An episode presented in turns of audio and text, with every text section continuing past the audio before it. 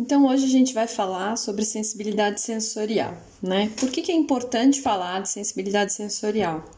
Porque apesar de ser um sinal clínico incluído há pouco tempo nos critérios diagnósticos, a sensibilidade sensorial é tida por muitos adultos autistas, aqueles que fazem, é, advogam pela causa principalmente, como um dos fatores que mais impactam na vida cotidiana deles, né? Até mais do que as dificuldades sociais ou de gestão emocional, enfim, todas essas questões que as pessoas tanto falam, que é tão comum, para eles a questão da sensibilidade sensorial é mais importante, né? Impacta impacta muito mais na vida do que essas. É, muito, muitas pessoas, muitos profissionais acabam dizendo que os autistas têm disfunções sensoriais. Né? E aí a gente bate naquela tecla que a gente sempre gosta muito dela, de dizer que a gente não tem disfunção sensorial, mas a gente tem diferentes experiências sensoriais, né? Que é uma coisa completamente diferente uma da outra vocês já estão é, sabendo disso há bastante tempo, né? É, inclusive, essa diferença é, das experiências sensoriais podem levar a uma superabilidade, né? A um ponto de força. E não, é, e aí, sendo um ponto de força, obviamente ele deixaria de ser um déficit, né? Então, o melhor que a gente faz é não chamar de déficit já logo de cara.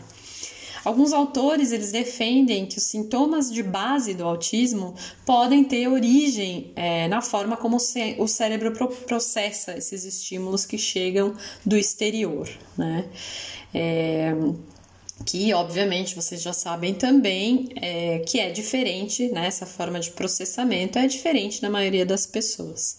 A gente não acha que tudo seja assim tão simples, né? Ou seja, não é só a sensibilidade sensorial, só a forma de processar as informações através dos sentidos que é, geram os sintomas né, de base do autismo. Mas já ficou muito claro, através de pesquisas e de relatos e tudo mais, que as percepções sensoriais têm realmente um papel fundamental no cotidiano né, da pessoa autista. É, e por quê? Né? Por que, que isso impacta de forma tão é, absoluta né, na, na vida, no cotidiano do autista. Porque todo o nosso conhecimento do mundo passa através dos nossos sentidos, né? Uma vez que a informação entra, ela passa através dos sentidos a áreas específicas do cérebro né? E as percepções sensoriais, elas se conectam com as associações cognitivas que a gente faz e se ligam aos conceitos. Ou seja, o que são conceitos? Conceitos são informações gerais, né, que são armazenadas na nossa memória. Ou seja, se a gente vê um piquinês ou um labrador ou um dog alemão, que são cachorros, a gente consegue categorizar é, como cachorro, independente do que do, da forma deles, né? É, e essa percepção, esse, esse processo, ele depende do aprendizado e da maturação do indivíduo. Né? O mundo perceptivo ele é criado pelas nossas experiências, pelas memórias e pelos processos cognitivos. Se os processos perceptivos funcionam de forma adequada, o bebê já consegue dar um sentido ao ambiente, ele já começa a fazer esse processo de generalização, né, de conceituação do ambiente em que ele vive. Se os processos são diferentes, obviamente as informações também chegam diferentes, né? E um sentido pode compensar o outro é, para estabelecer um equilíbrio, sendo se um funciona melhor do que o outro. Mas o mundo sensorial de uma pessoa diferente também vai ser diferente do mundo típico, obviamente. E, que, e isso vai gerar uma percepção diferente, uma linguagem diferente e no fim né, do, da cadeia até uma cultura diferente, que é o que a gente defende com a neurodiversidade. Né? Uh, é bastante demonstrado que os autistas têm uma percepção diferente em relação aos sentidos, né? Falando do ponto de vista de uma pessoa não autista, obviamente. Mas a gente precisa prestar atenção a coisas bem importantes, né? Os autistas, eles não podem evitar essa percepção entre aspas equivocada, né? Não é equivocada porque ele nasceu assim, ele cresceu assim, então é a percepção dele. Ela é equivocada, obviamente falando de novo sobre o ponto de vista de pessoas não autistas. Né? Muitas vezes o autista nem sabe que aquela forma de ver, de ouvir e de sentir não é normal, entre aspas, né? A normalidade não tem sentido se você nasceu, cresceu com uma outra percepção né?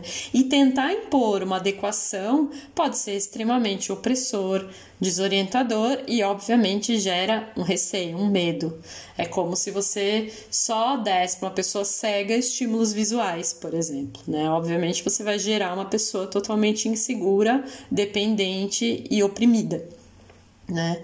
Então, a gente tem sempre que lembrar é, que cada indivíduo autista é um indivíduo que tem as suas próprias características e isso não nos permite generalizar ou categorizar as percepções autistas, né? O que torna tudo um pouco mais complicado, obviamente. Mas se a gente pega do ponto de vista do indivíduo, a gente consegue, é, e a gente vai falar um pouquinho sobre isso mais para frente, é, identificar um perfil sensorial de base.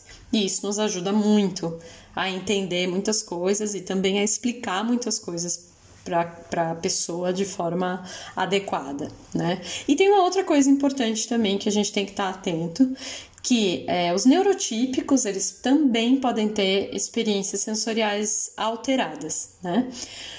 Porém, essas experiências sensoriais alteradas dos neurotípicos dependem de alguns fatores. Por exemplo, quando ele quando está muito cansado, ou usou droga, está tomando algum remédio, enfim, que tem algum efeito. Isso são experiências é, sensoriais alteradas específicas, né? O que diferencia essas percepções, essas experiências sensoriais é, alteradas dos neurotípicos das experiências sensoriais alteradas do autista é justamente a intensidade e a continuidade, né? Para nós autistas, a nossa percepção sensorial é a nossa normalidade. Então é bom ter isso em mente para que é, a gente consiga olhar tudo com muito mais objetividade e, e assertividade, certo? Então vamos passar para a próxima.